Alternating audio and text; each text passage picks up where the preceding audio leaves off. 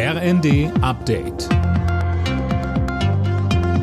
Stündlich neu. Auf den Punkt informiert. Ich bin André Glatzel. Guten Tag. Ab heute werden die 9 Euro Monatstickets verkauft. Sie gelten ab Juni im Nah- und Regionalverkehr und werden bis Ende August angeboten. Die Verkehrsverbünde rechnen mit einem Kundenansturm. Kritik kommt von den Ländern. Sie hatten vom Bund mehr Geld für die Aktion gefordert.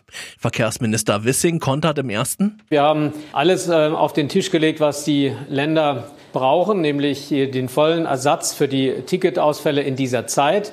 Das, was die Länder an mehr Geld wollen, darüber sprechen wir im Herbst. Da geht es um die Finanzierung des ÖPNV in den nächsten Jahren. Das hat mit dem 9-Euro-Ticket nichts zu tun.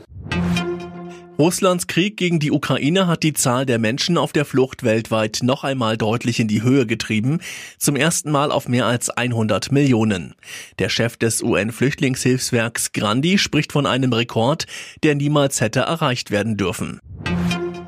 Die Ukraine muss beim Wiederaufbau massiv unterstützt werden. Das fordert der Präsident des heute beginnenden Weltwirtschaftsforums Brände in der Süddeutschen Zeitung.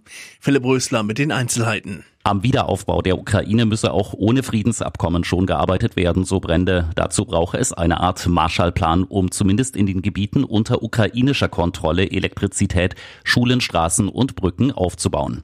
Insgesamt 2500 Vertreter aus Politik, Wirtschaft und Gesellschaft treffen sich ab heute beim Weltwirtschaftsforum im schweizerischen Davos. Themen sind neben dem Ukraine-Krieg der Klimawandel und die Corona-Pandemie. Schafft Hertha BSC den Klassenerhalt in der ersten Bundesliga? Das entscheidet sich heute ab 20.30 Uhr im Relegationsrückspiel gegen den Zweitligisten Hamburger SV. Die bessere Ausgangslage für den Aufstieg hat der HSV durch den 1 zu 0 Sieg im Hinspiel. Alle Nachrichten auf rnd.de